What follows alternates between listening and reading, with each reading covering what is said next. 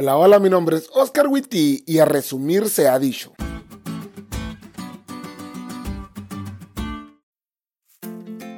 Feliz sábado, chavos. Desde ya le pedimos a Dios que haga de este sábado un sábado de gran bendición para ustedes y que lo disfruten más que muchos otros. Esta semana aprendimos algunas reglas del idioma hebreo que sin duda nos ayudarán a comprender mejor lo que leemos en la Biblia, aunque ahora nosotros lo leamos en español. Así que otra vez mi gran amigo Joshua Reyes nos comparte el resumen del estudio de esta semana y al menos tres cosas podemos enfatizar del mismo. Número 1. Es una bendición contar entre los que tienen la Biblia en su propio idioma.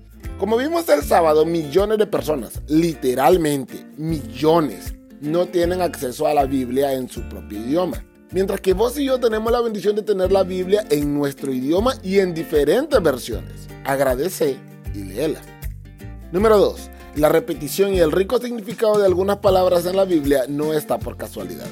Debemos fijarnos en los detalles porque esos nos hablan más de lo que estamos leyendo y nos hacen ver más claramente al Dios que inspiró las escrituras.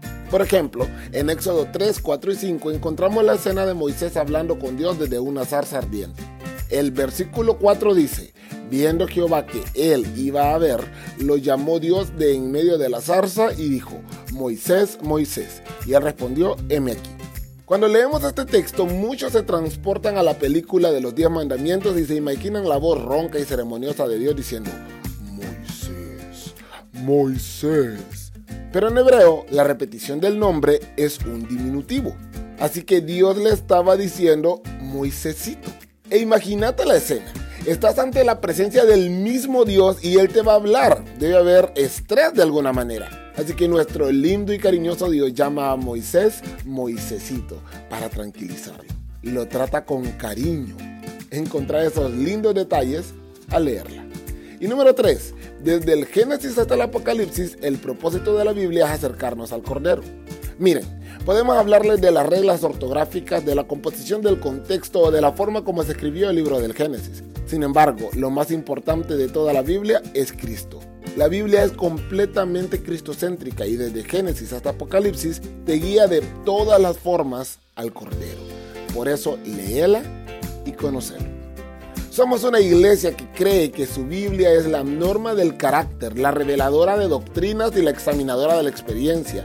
Como parte de esta iglesia, vive a la altura de este razonamiento.